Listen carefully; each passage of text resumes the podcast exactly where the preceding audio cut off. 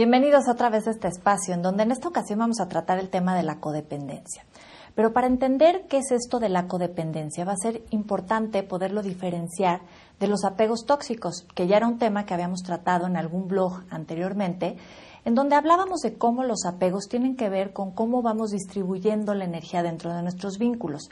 En ese blog, en esa ocasión, comentábamos que cuando yo quiero vincularme con el otro, necesito colocar energía en el otro.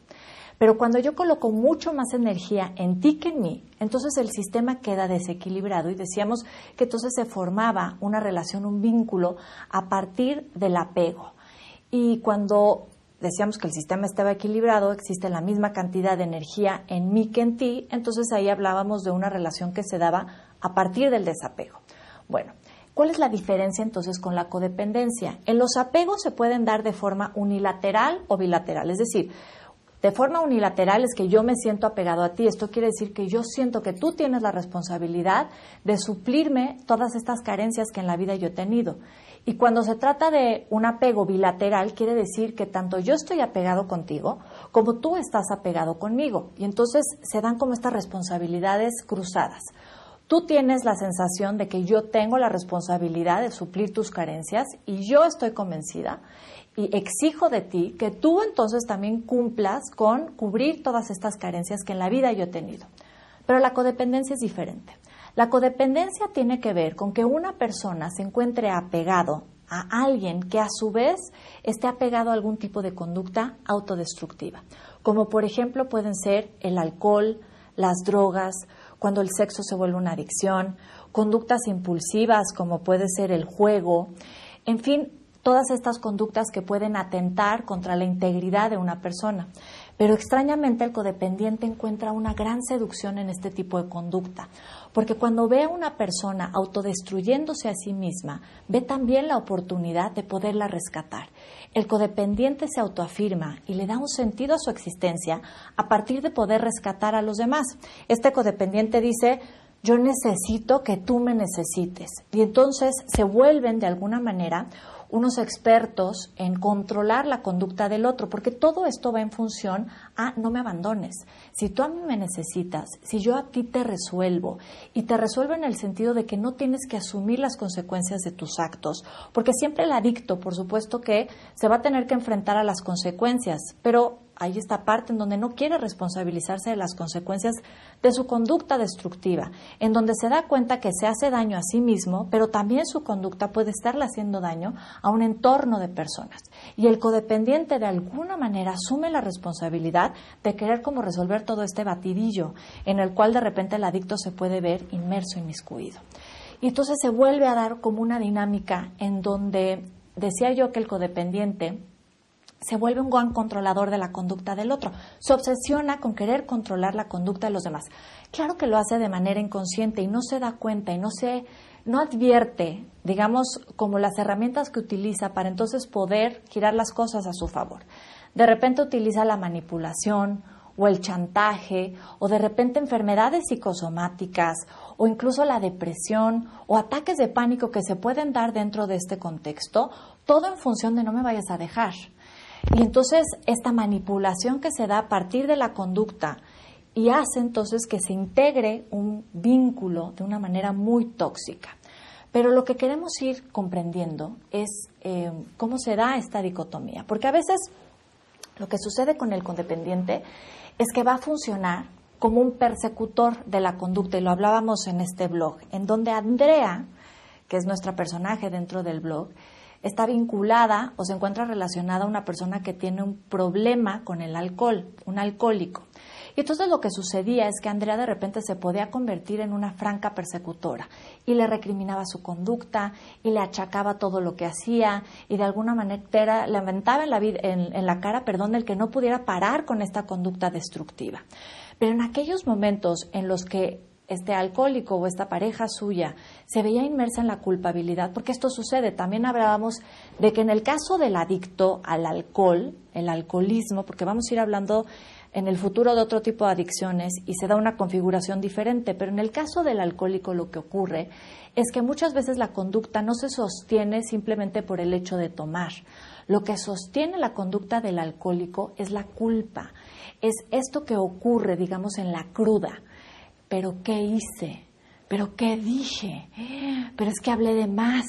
Pero es que no tuve que haberme tomado esta última copa toda esa culpabilidad, digamos, la cruda que vive el alcohólico, es lo que finalmente lo avienta a un castigo. Porque si yo he sido culpable de mis acciones, pues necesito castigarme. Y el castigo inconsciente al que se somete el alcohólico es la adicción. Por eso vuelve a tomar y se vuelve un círculo vicioso, digamos, esta conducta.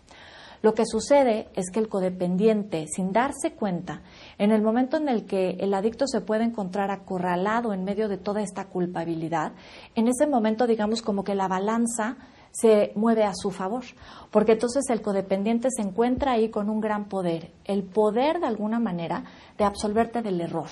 Y entonces yo te perdono y te perdono y vamos a salir adelante y yo te creo y ya sé que vas a dejar de tomar y vamos a echarle ganas y está bien, te regalo otra oportunidad. Pero en ese momento el codependiente vive esta falsa autoafirmación en donde siente que las cosas se han movido a su favor y entonces en ese momento se convierte en esta figura del rescatador. Y entonces el codependiente va a fluctuar en estos dos, digamos, extremos del péndulo. En algunos momentos va a ser un franco persecutor de la conducta y en otros momentos se va a volver un rescatador. Y sucede aquí algo muy paradójico, porque el codependiente está convencido de que realmente está rescatando a la persona de su adicción, de que realmente tiene los elementos suficientes para poderla de alguna manera eh, restablecer en una vida íntegra, en donde va a poder solventar su situación de adicción, etcétera. Y de lo que no se da cuenta es que el codependiente también lo que está provocando es que la conducta se sostenga, porque mientras el alcohólico o el adicto de alguna manera no asuma las consecuencias de sus acciones, pues no va a encontrar la necesidad de una franca recuperación, siempre va a encontrar alguien que resuelva por él todas estas problemáticas que ha traído a consecuencia de su adicción. Entonces, lo paradójico es que el codependiente, lejos de rescatar al adicto, lo único que está provocando es aventarlo aún más a su propia destrucción. Ahora, aquí la pregunta que queremos contestar es cómo se da la configuración de un codependiente, qué es lo que tiene que ocurrir en la vida de una persona para que entonces se desarrolle este perfil de codependencia. Generalmente los codependientes tuvieron padres, ya sea mamá o papá, con una gran huella de abandono. Pero esta gran huella de abandono se tiene que de alguna manera solucionar, y lo pongo entre comillas porque no es una solución, es una defensa de alguna manera. Y una de las soluciones que encuentran estos padres de codependientes es construir un autoconcepto inflado como muchas de las opciones que se pudieron haber dado. Incluso el codependiente también sufrió de una gran huella de abandono, pero lo resuelve a través de una defensa diferente que es un autoconcepto disminuido. Bueno, vamos a pensar en estos padres que a consecuencia de la huella de abandono lo que hacen entonces es resolverlo con esta defensa de un autoconcepto inflado. Pero vamos entonces a comprender aquí qué tiene que ver una huella de abandono con el autoconcepto inflado, cómo se relacionan estas dos vertientes. Cuando una persona crece con carencias y no tuvo afecto, apoyo, comprensión, placer, inspiración, conocimiento o reconocimiento, o lo tuvo pero de una manera muy desganada, es decir, la persona crece con francas carencias, entonces lo que necesita es resolverlo de alguna manera. Hay niños que crecen pensando, como es el caso del codependiente y un autoconcepto disminuido, yo no le importo a nadie, yo no soy importante para nadie. Y este es el pensamiento que tienen a partir de vivir, digamos, esta indiferencia de sus padres o este abandono o este maltrato. Por el otro lado, existe la posibilidad de que se construya un pensamiento muy diferente, que es el mm, yo no necesito de nadie, yo soy lo suficientemente poderoso, grandioso, yo no necesito de nadie en la vida, conmigo me basta y me sobra. Lo cual, de alguna manera, esto lo estoy tratando de exagerar, porque es un pensamiento que se torna muy egoísta, porque por supuesto que todos necesitamos de todos para poder incluso subsistir. Pero estas personas que crecen con este autoconcepto inflado, crecen, digamos, en este yo-yo. Es como en este eh, chiste que de repente podemos ir a, tener una cena, una reunión con personas que tienen un autoconcepto inflado y son estas personas que nos van a decir, bueno, ¿sabes qué? Ya, basta de hablar de mí. Vamos a hablar ahora de mi trabajo. O sea, todo es en función de ellos, es el yo-yo, es estas personas que de repente sienten que de verdad son el ombligo del mundo. Y mm, por supuesto que ya hemos hablado también en otros blogs, porque aquí se van a ir juntando muchos elementos, como incluso esta sensación de ser el ombligo del mundo los hace vivir en otros momentos tremenda culpabilidad. Lo hablábamos en el blog de las culpas, porque como todo es en función de mí, hasta las cosas que salen mal, también yo tengo la culpa. Bueno, todo esto es un autoconcepto inflado. Y lo que sucede es que estas personas con este autoconcepto inflado, estos padres, de repente tienen esta fantasía inconsciente de que en sus hijos por fin va a aparecer la posibilidad de alguna manera de reparar todo el sufrimiento al cual se han enfrentado en su vida. Porque, claro, si yo soy grandioso, voy a dar a luz a alguien grandioso. Y decíamos en el blog, es como la fantasía de dar a luz al Mesías.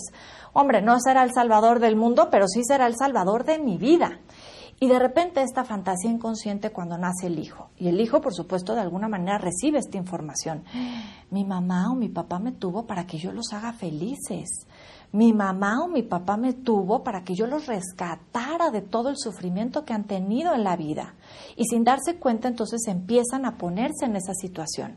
Y decíamos en el caso de Andrea, en donde crece con una mamá que tuvo mucho sufrimiento por muchas situaciones, con su pareja, con los mismos hermanos, etcétera, y encontraba en Andrea y se lo decía a su mamá, Andrea, tú para mí eres un refugio. Claro, yo soy el refugio de mi mamá, yo soy quien la rescata, quien la hace feliz, quien la pone contenta. Y de alguna manera entonces empiezan a repetir eso en la vida, porque es entonces esta idea de, si yo rescato a mi mamá, ella me va a amar. Y el codependiente entonces empieza a construir este perfil a partir de la necesidad de autoafirmarse, de autoafirmarse, de ser alguien importante, digamos, para estas personas con un autoconcepto inflado. Y aquí vamos llegando a esta parte importante. Generalmente los codependientes se van a sentir muy atraídos a este tipo de personalidades con un autoconcepto inflado y viceversa aquellas personalidades con una constitución, digamos, de un autoconcepto inflado, también se van a sentir muy atraídos por estos codependientes. De ahí la repetición de patrones. De ahí esta idea de, pero es que ¿por qué será que siempre me vinculo con este tipo de hombres? ¿O por qué será que siempre me vinculo con este tipo de mujeres? Porque hay una atracción a partir de nuestras propias historias y eso es lo que va integrando la repetición. Qué importante entonces detenernos a reflexionar desde dónde hemos coincidido la vida, cuáles son los elementos que hemos necesitado para autoafirmarnos. Porque claro, lo que sucede es que aquella persona con un autoconcepto inflado dice, yo necesito a quien ignorar. Y el codependiente dice, yo necesito ser ignorado. Es decir, el autoconcepto inflado aprende de sus padres esta conducta de, pues si yo fui ignorado, yo sé muy bien cómo ignorar a los demás. Y eso es lo que hace en la vida, ignorarlos, no tomar en cuenta sus opiniones. Insisto, conmigo me basto y me sobra. Y por el otro lado, el codependiente también recibe lo mismo. Yo también fui ignorado. Me acomoda muy bien ser ignorado. Me acomoda no dar lata, me acomoda pasar desapercibida y ese es el lugar en el cual me coloco una y otra vez. Y entonces, sin darse cuenta, se colocan inconscientemente en esta repetición de patrones. Lo que queremos, insisto entonces, es la reparación, el que se puedan empezar a romper estas codependencias entre las personas. ¿A qué vamos? ¿A qué aspiramos? A la interdependencia. La interdependencia tiene que ver con esta otra situación. Todos en algún momento de la vida hemos necesitado ayuda para resolver algo. Pedir ayuda y recibirla es algo totalmente natural, incluso necesitamos aprender a hacerlo. Pero es muy diferente pedir esta ayuda y recibirla a exigirle al otro a que se responsabilice de mi vida. Yo necesito de tu apoyo, de tu escucha, de tu comprensión, pero me queda clarísimo que la responsabilidad de resolver mi vida es mía. Esa es la interdependencia, en donde podemos buscar estos vínculos de compromiso en donde yo sé que me puedo sentir escuchado, atendido, apoyado por ti, pero sin embargo no pierdo mi independencia, mi individualidad, porque sé perfectamente bien que al único que le corresponde poder resolver las carencias de mi existencia es a mí mismo. Yo espero que este blog te permita reflexionar sobre todo esto, que te des cuenta que cuando muere la esclavitud en la codependencia, es cuando entonces surge la verdadera posibilidad de construir vínculos genuinos, que en estas codependencias te des cuenta de que probablemente existe mucho más autonomía de la que tú te puedes imaginar y que además no merece la pena que cargues responsabilidades que no te corresponden. Por ejemplo, no quisiera irme sin también hablar sobre esto, porque la sobreprotección eh, lo vemos mucho de repente en estas madres que han pasado muchísimo sufrimiento teniendo que atender a tal vez hijos que por una u otra razón han encontrado en algún tipo de adicción una salida, una manera de resolver su vida. Pero a veces eh, entiendo esto, ¿no? Es decir, la madre, pues en este afán de querer resolverle la vida a sus hijos, de no quererlos ver destruirse, es bien importante que nos detengamos, porque esto es difícil verlo, pero decir, ¿qué tanto me estoy también protegiendo a mí misma? Porque si mi hijo sufre, quiere decir que yo también voy a sufrir. Y si lo sobreprotejo, entonces eso implica que yo de alguna manera también me cubro del dolor que me puede provocar ver a un hijo destruirse. Pero cuando en el fondo descubrimos que lo único que estamos haciendo con nuestra sobreprotección o nuestra codependencia es llevar a nuestro hijo a un túnel mucho más profundo del que en realidad podría ser, es que entonces nos podemos replantear una reparación en función de todos porque lo que queremos es no hacernos daño a nosotros mismos y tampoco hacérselos a los demás. Y hay veces que estas conductas pueden parecer que van en una dirección, cuando decíamos, paradójicamente van en la dirección opuesta. Antes de despedirme, te dejo estas preguntas de reflexión. De repente preguntarnos, ¿por qué necesito rescatar al otro? ¿Qué recibo de ahí? ¿Qué es lo que me da? ¿Cuál es la ganancia secundaria que de repente en la cual me he involucrado sin darme cuenta? ¿Qué te ha dado esta conducta en tu vida? ¿Te ha funcionado? Espero que podamos vernos en nuestro próximo blog. Muchísimas gracias.